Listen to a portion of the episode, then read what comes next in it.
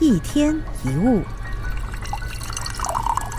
相信有些人有所谓的拖延症，明知道有一些工作或一些事情迫在眉睫，但就是没有动力，直到最后截止期限才拼命的熬夜赶工。其实一般人都会有惰性，想要避开痛苦跟不想做的事，又或者怕事情做不好，所以就拖延执行。结果拖延让可以做的时间减少，我们开始感到焦虑、压力、消极，于是更想逃避。很多人总是想要等到完美的时机、万事俱备的时候呢，再开始行动。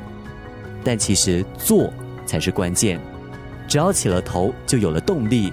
就算心里还没有完全准备好，去做准没错。有一位获得国际文学大奖的小说家举办了一场座谈会，会后就开放大家提出问题。这个时候呢，有一个小男孩举起手，害羞的问：“我长大以后想成为作家，这个想法是不是疯了？”结果作家毫不考虑的回答说：“对，你疯了。”这个时候现场一片寂静。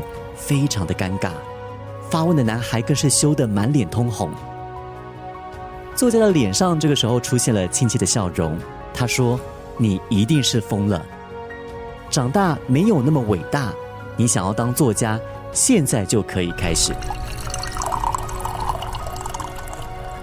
我们不用很厉害才能够开始，要开始了才可能变得很厉害。我们得先开口，才能够学会说话。”得先去写，才能够学会写作；得先迈开步伐，才能够学会走路。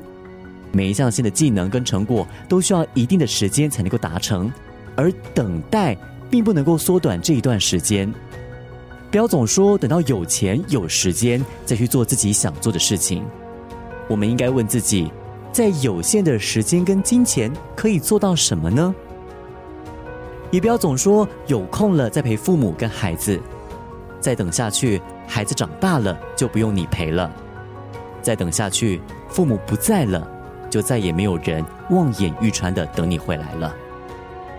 也不要总说等时机成熟再开始做一件事，你今天不动就慢了一步，几年之后你还在原地。一天一物。